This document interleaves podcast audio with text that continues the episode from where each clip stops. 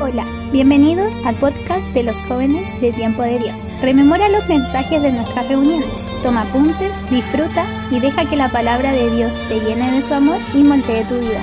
No olvides compartir.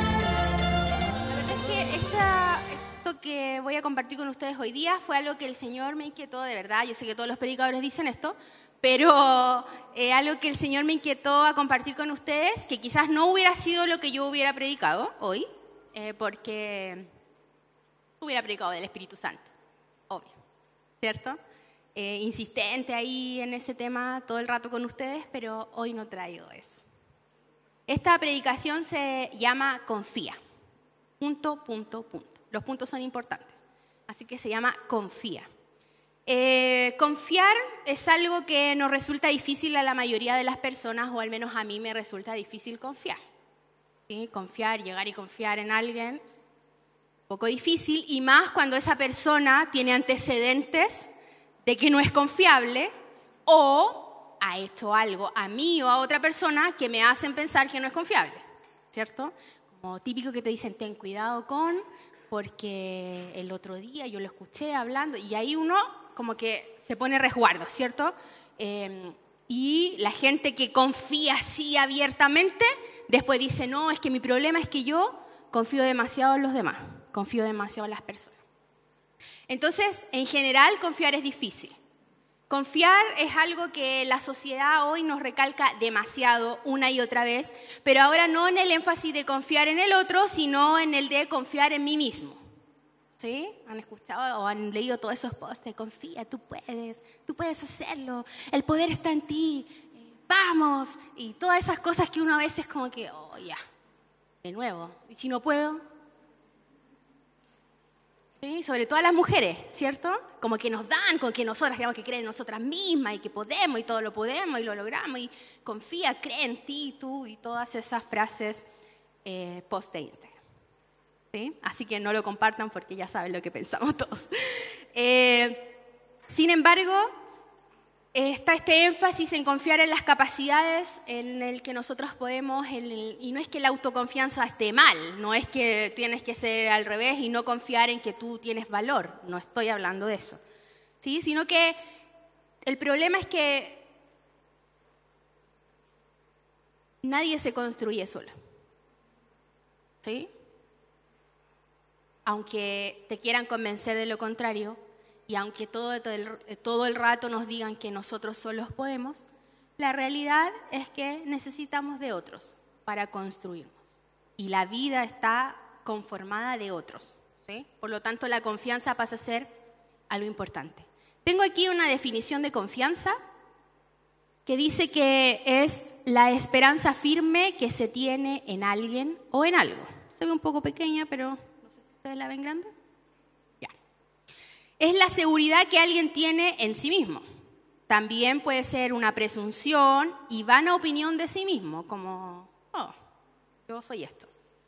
Ánimo, aliento, vigor para obrar, familiaridad, libertad excesiva, Puede ser una persona con quien se tiene un, un trato íntimo, ¿cierto? Un trato de confianza, de una persona en que se puede confiar o de una cosa que posee cualidades recomendables para el fin que se estima. Yo confío en que el avión no se va a caer, por ejemplo. Eh, y también puede estar esto de seguridad, confianza, reserva, intimidad o el abuso de. Entonces, todo lo que está ahí en rojito es lo que pasa cuando está en negativo la confianza. ¿sí? Presunción vana, opinión de, mí mismo, familiaridad o libertad excesiva y abuso de confianza. Entonces, esta definición nos, nos muestra rápidamente que la confianza es buena, pero que mal empleada se puede transformar en algo negativo. ¿sí? Entonces, sin duda todos hemos escuchado muchas veces que depositemos nuestra confianza en quién? en Jesús, en Jesús, en Dios, el flaco, el amigo, el adjetivo que tú quieras usar para referirte al Señor. ¿Sí? Y esa recomendación tipo que todos hacemos a todo el que se encuentre en alguna dificultad, eh, por ejemplo, hoy es que este año doy la prueba, la PSU en mi tiempo que antiguo, la PAES, y tú le dices, confía en el Señor, que te va a ir bien. Hoy estoy buscando pega y no confía en el Señor, que Él abrirá puertas. Eh, hoy no es que mi mamá está enferma o un familiar, confía en el Señor, que Él puede sanar. ¿Lo han dicho alguna vez? Uy, que están serios. ¿Han dicho alguna vez? Es como que uno lo usa cuando no sabe qué decir, ¿cierto? Como que te están contando algo y tú así como, ¿qué le digo? ¿Qué le digo? Y uno dice lo único que puede decir. Confía. ¿Pero en quién? ¿En mí? En Dios. Obvio, ¿cierto? Ok, dejemos eso ahí. Esta predicación es como, para los cinéfilos, es como una película de Tarantino. Van a entender esto al final.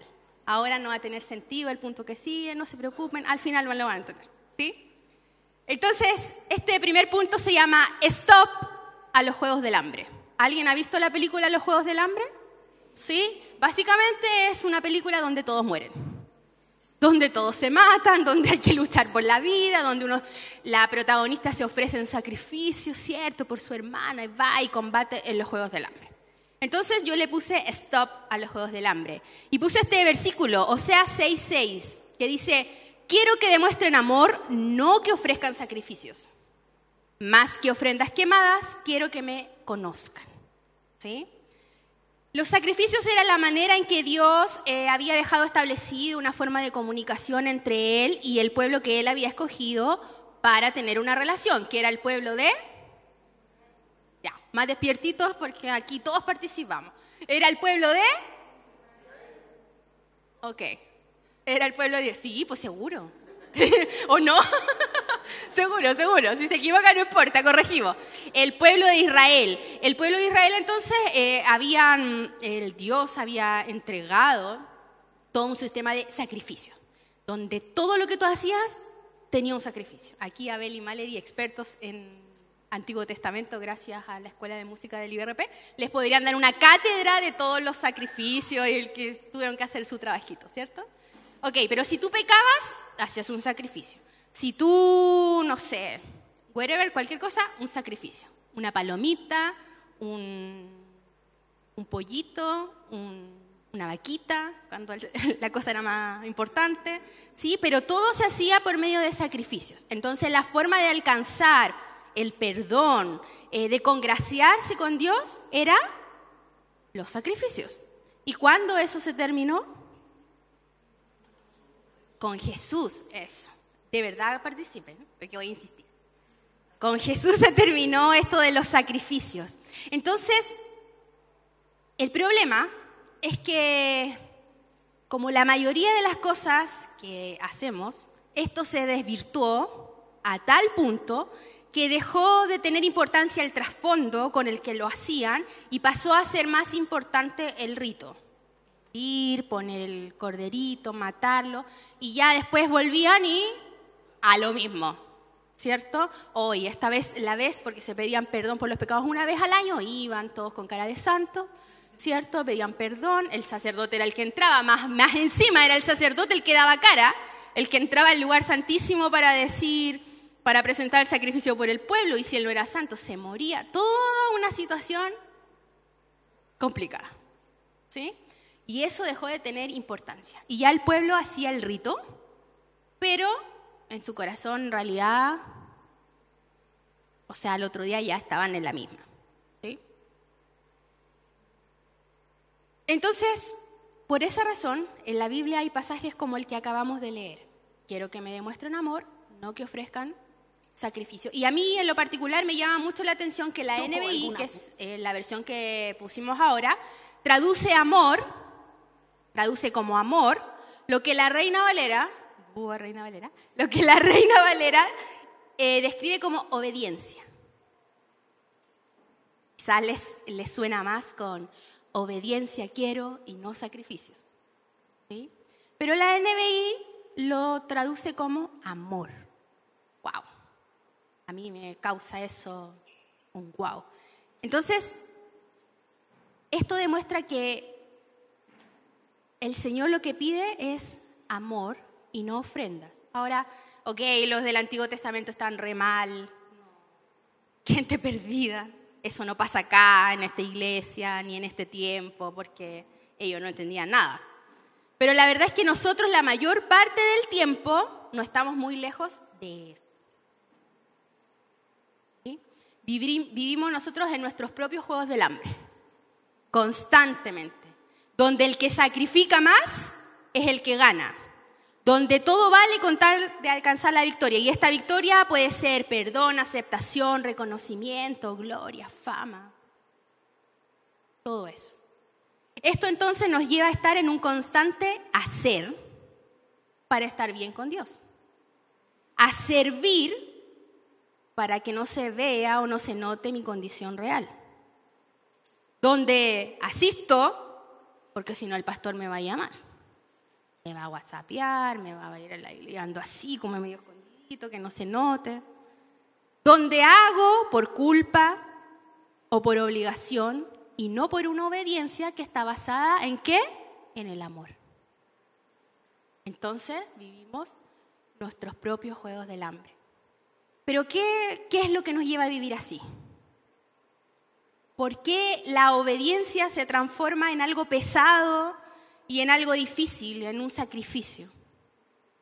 Yo creo que, Santiago 1.8 nos da la respuesta y es que no hemos definido nuestra lealtad. ¿Sí? Santiago 1.8 dice que el hombre de doble ánimo es inconstante en todos sus caminos, en Reina Valera. Y en NTV dice, su lealtad está dividida entre Dios y el mundo y son inestables en todo lo que hacen. ¿Sí? Este hombre de doble ánimo, ¿ve que uno siempre lee Reina Valera? Sí, sí, sí. Reina Valera es buena, no es mala. Nos abrió puerta y todo. Pero muchas cosas que dice no las comprendemos, no las entendemos por una cosa de lenguaje. Entonces, cuando usted, yo, oh, doble ánimo y uno piensa así como, no sé, como fragmentado.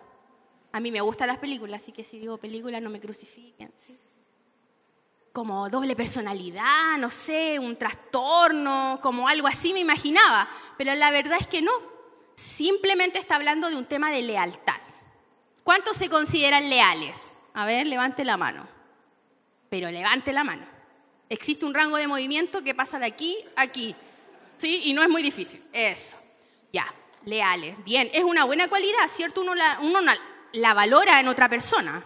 Que te diga, no, tú eres una persona leal, a uno lo hace sentir como bien, como, no sé. Buen, buena cualidad, buen valor. Entonces, este hombre de doble ánimo tiene su lealtad dividida entre Dios y el mundo. Y eso hace que sean inestables en todo. ¿Sí? Entonces, la verdad es que Dios hace todo por nosotros. Él proporcionó y dio el pago eh, por tus pecados y por mis pecados.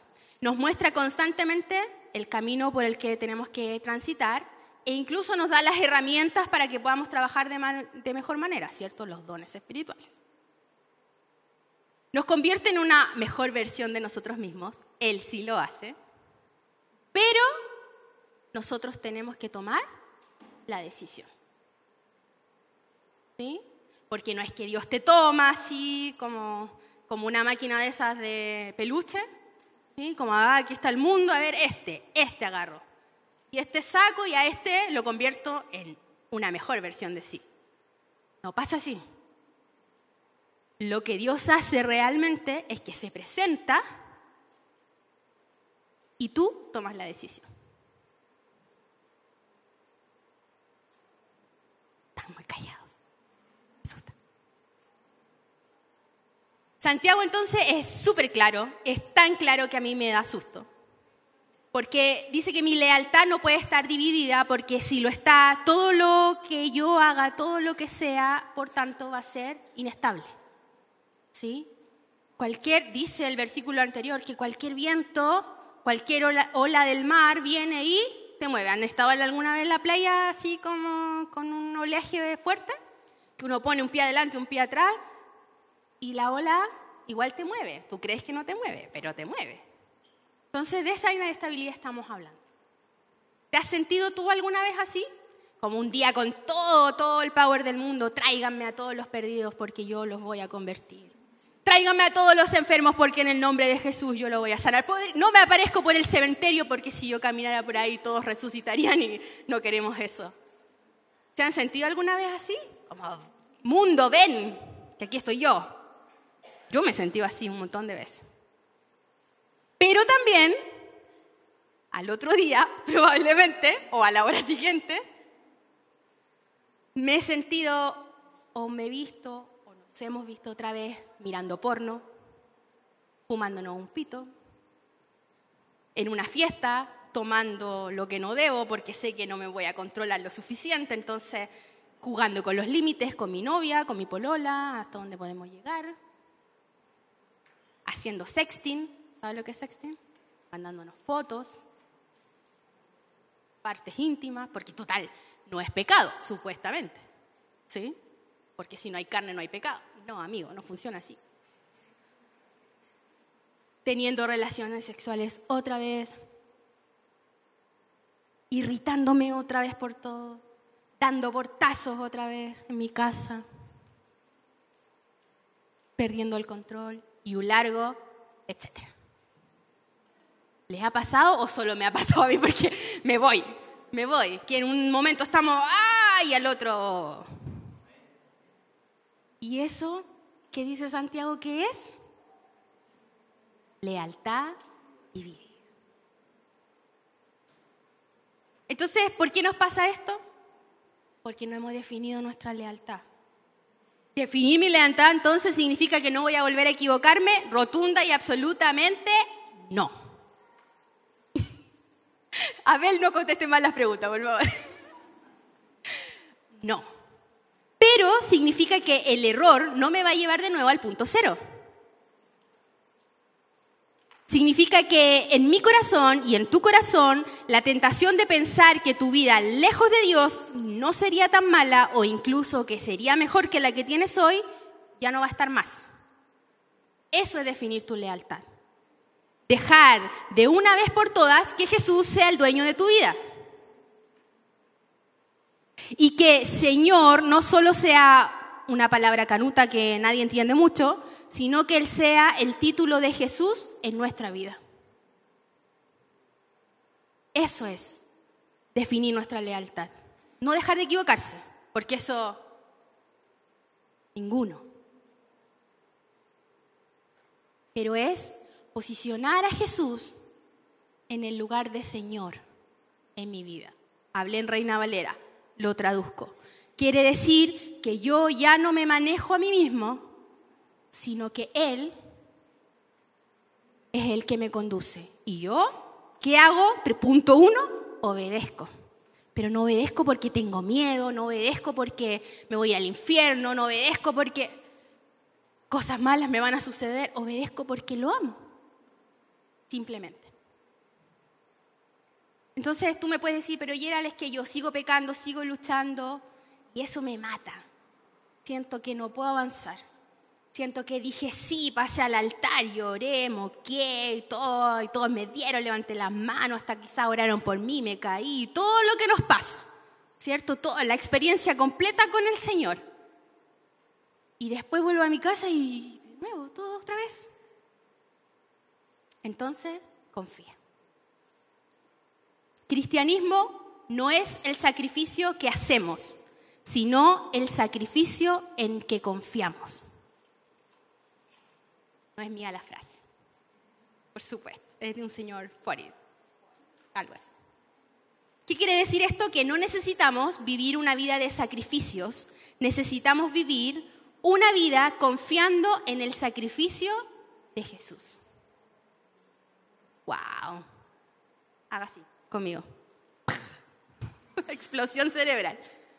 Yo soy ñoña, perdóneme. Explosión cerebral.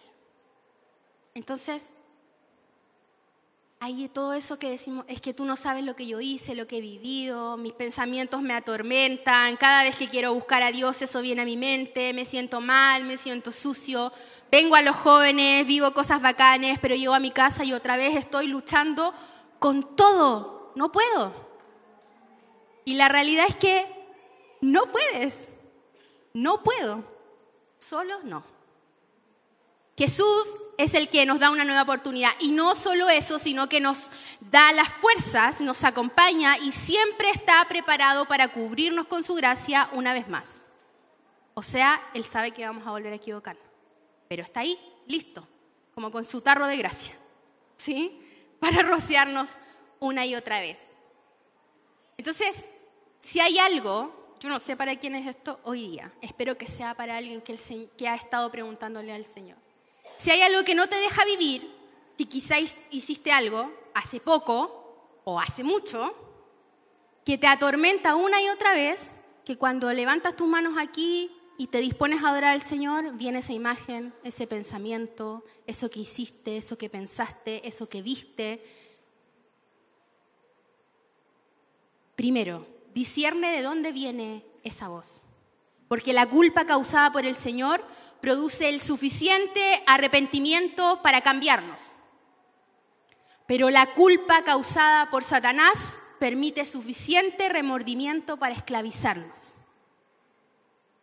Cuando tú sientes culpa que proviene del Señor, es para que te arrepientas.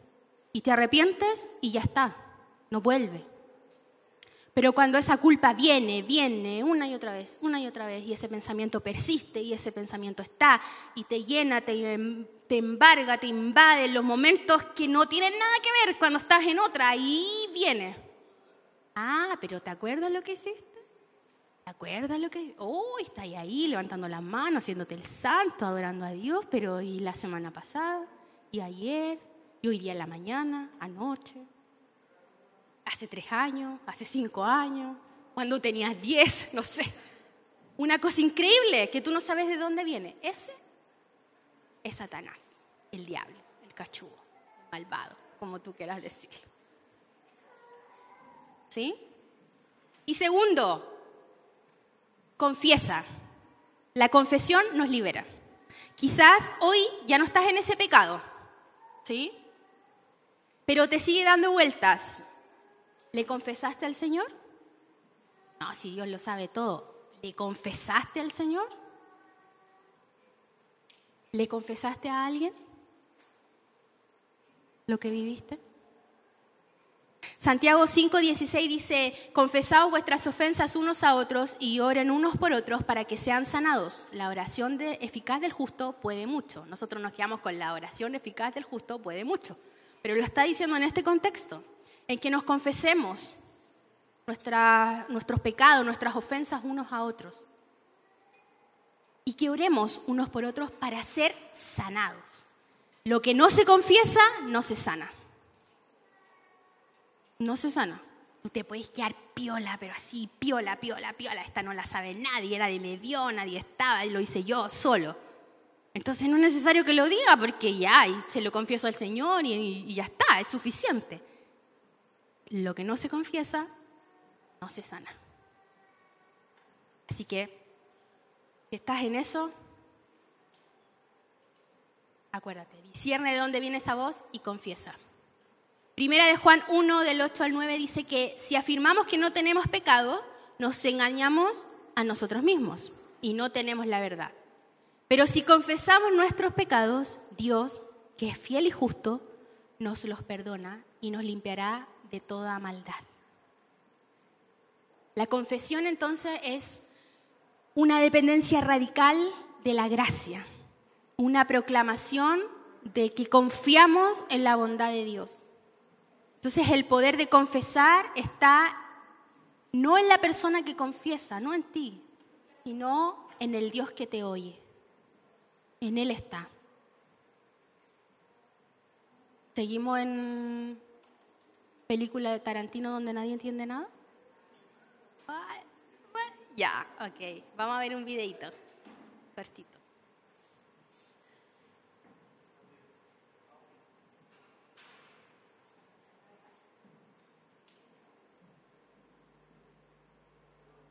¿Tocó alguna puerta para pedir albergue? ¿Tocó alguna puerta para pedir albergue? Ya toqué.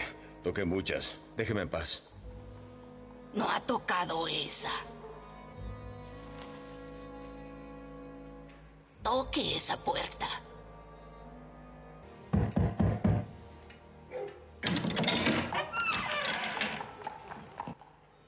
Eh, por favor, sea bienvenido a comer con nosotros. Soy un convicto. Vio mi pasaporte. Ya sé quién es. Me dejará entrar a su casa.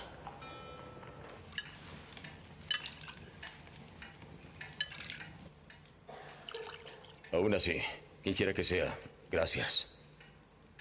Comida y dónde dormir. En una cama. En la mañana seré un hombre nuevo.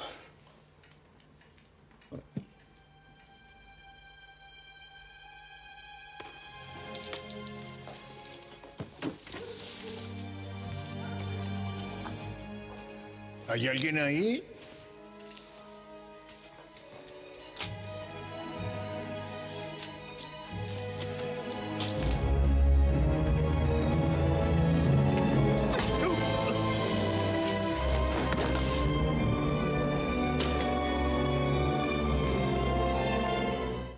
Usaremos cucharas de palo.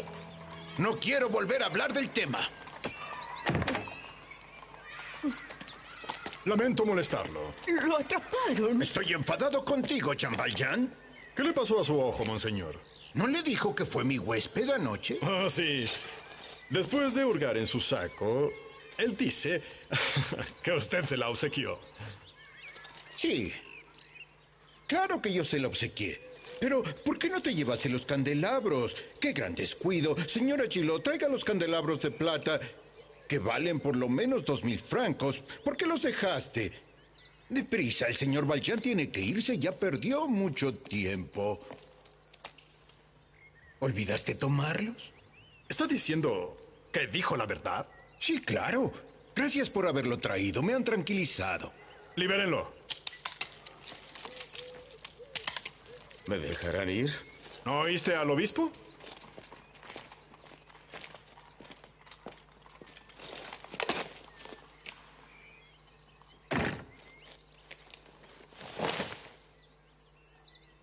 Y no lo olvides. Jamás lo olvides. Prometiste ser un hombre nuevo. ¿Prometí? ¿Por, por qué hace esto? Jean Valjean, hermano, ya no perteneces al mal. Con esta plata compré tu alma. Te rescaté del miedo y del odio. Y ahora te devuelvo a Dios. ¿Tocó alguna puerta para pedir Ahí albergue? está. Es un extracto pequeñito de una película que se llama Los Miserables. Y la gracia no es algo fácil de comprender. La realidad es que es una verdad que no se comprende, solo se abraza. Este hombre había sido recibido en una casa después de haber pasado toda su vida preso dice, hoy voy a dormir en una buena cama, y no ni siquiera puede dormir. Y al otro día hace todo lo que ya vimos, ¿cierto? Se roba la platería, se va, lo encuentran, obviamente. Y cuando los policías lo llevan para hacer justicia, en la parte en que todos queremos que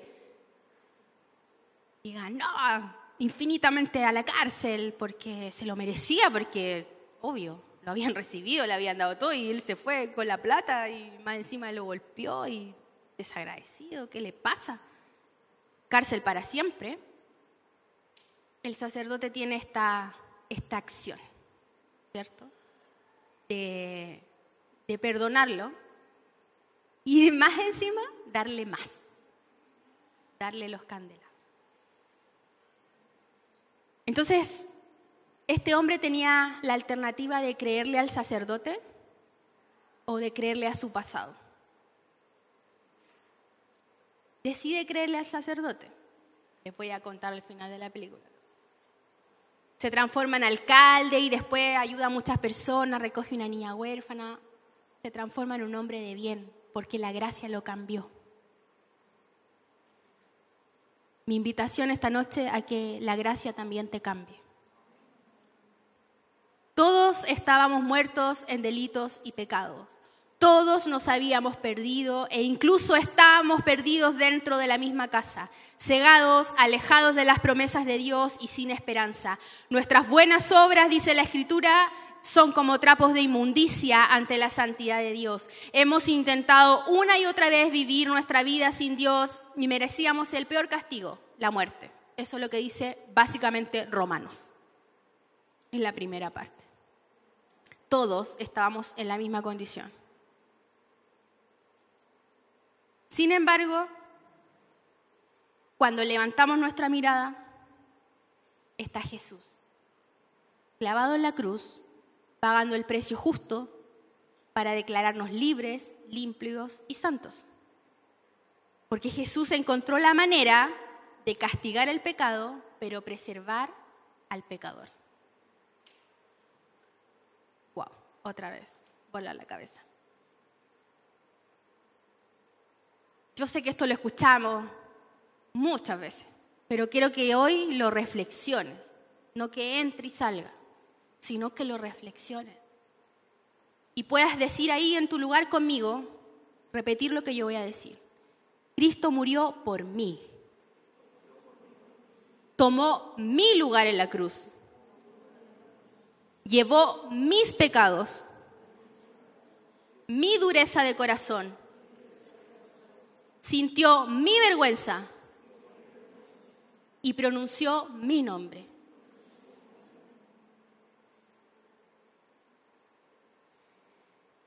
Porque a veces lo exteriorizamos. Él pagó el precio por tus pecados. No, Él pagó el precio por mis pecados. Él te libró de la culpa. No, Él me libró de la culpa. Eso es la gracia.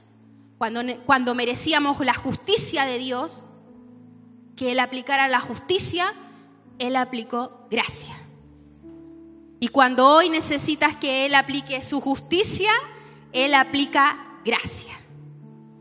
Una y otra vez, una y otra vez, una y otra vez, una y otra vez, una y otra vez. ¿Cuántas veces? Una y otra vez, una y otra vez, una y otra vez, una y otra vez. Y no se cansa, no, una y otra vez, una y otra vez, una y otra vez. Pero es que tú no sabes, no importa, una y otra vez, una y otra vez, gracia sobre gracia, sobre gracia, sobre gracia, sobre gracia, sobre gracia.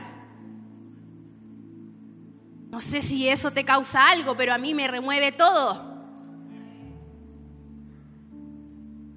Porque tú me ves aquí, sí, linda, me puse mi cintillito.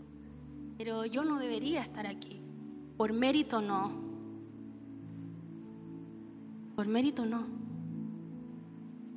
Pero miré hacia arriba y vi a Jesús. Y su gracia me cubrió. Y su gracia me cambió. Y yo decidí decirle, Señor, tengo todo esto a cuestas todo lo que he vivido, lo que he hecho, lo que he pensado, lo que he pasado, pero decido creerte. Creer que tú moriste por mí, que tú llevaste todo eso, lo hiciste por mí. Entonces hoy solo dile gracias Señor y deja que la gracia también te cambie. Define tu lealtad de una vez. Defínete. O con Dios o sin Él. No hay otra opción. No sigas jugando, no sigas viendo hasta dónde puedes llegar, cuánto es el límite. Define tu lealtad. Dale a Jesús el lugar que le corresponde. Deja de vivir afanado en tus sacrificios. Ámalo y déjate abrazar por la gracia. No confíes en ti. Confía, punto, punto, punto, en la gracia.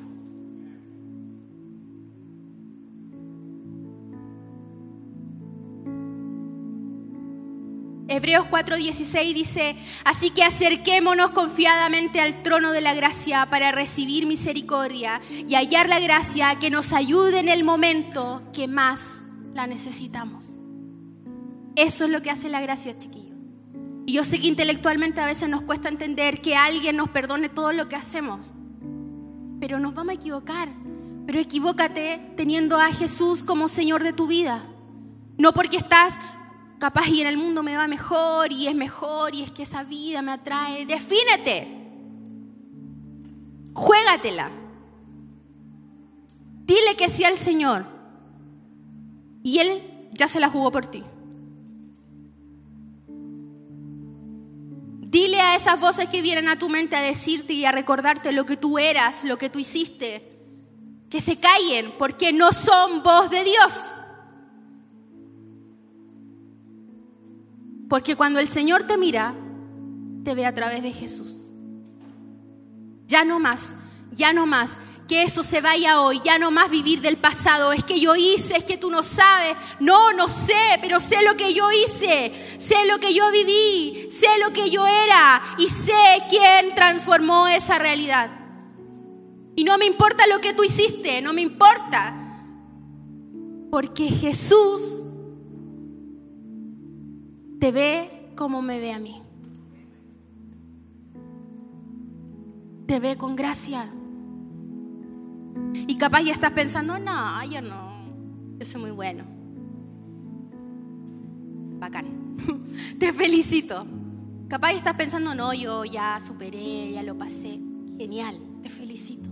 Entonces, tienes una misión, ser dador de gracia. Porque quizás tú no te sientes en esta condición hoy día. Y porque no te sientes en esta condición, te pusiste en, otro, en otra posición la de juez. Y no te corresponde. Bájate. Bájate del pony, diríamos nosotros. Porque juzgar solo le corresponde a Dios. Nosotros estamos para ser hombres y mujeres jóvenes que traigan gracia a esta generación. Que las nuevas generaciones que están viviendo atormentados y secuestrados por tantas cosas puedan ser rociados por la gracia de Dios que la próxima vez que nosotros digamos que necesitamos al Espíritu Santo, que Él venga, que nos llene, que traiga un avivamiento, tú no seas de los que piensa, pero ¿cómo el Señor va a venir a visitarme a mí? ¿Cómo Él va a venir a avivarme a mí? Si, si yo... Que puedas levantar tus brazos y decirle, Señor, aquí estoy, te estoy esperando, ven, lléname, visítame, porque lo que yo hice ya está clavado ahí en ese madero, se quedó ahí en la cruz. Que no quiere decir que no vamos a arrepentirnos, ir a su presencia y decirle, Señor, me equivoqué. Pero ahí está Él, que es fiel y justo para perdonarnos.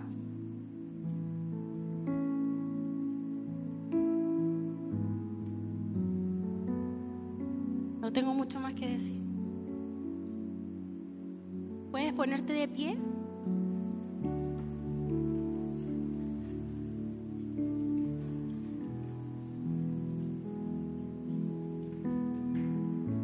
Y cierra tus ojos ahí donde estás y ten un momento con el Señor. Quizás lo que necesitas es confesar, porque hay cosas que nunca has dicho. No necesitamos que las grites, sí que lo digas en un susurro, Señor, esto. Necesito ser libre.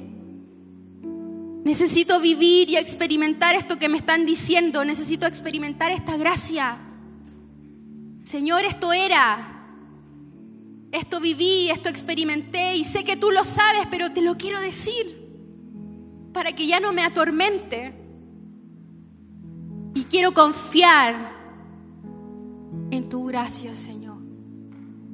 Quizás no lo entiendo en, en su profundidad, pero quiero confiar en esa gracia. Quiero ser una persona que vive de la gracia y que da gracias, gracia a otros que cuando otro esté en la misma posición que yo estaba, yo le pueda decir, hermano, Jesús te perdona y está disponible y dispuesto. Porque Él es experto en revivir lo que está muerto. Porque Él es experto en dar nuevos sueños. Porque Él es experto en dar nuevas oportunidades. Porque Él es experto.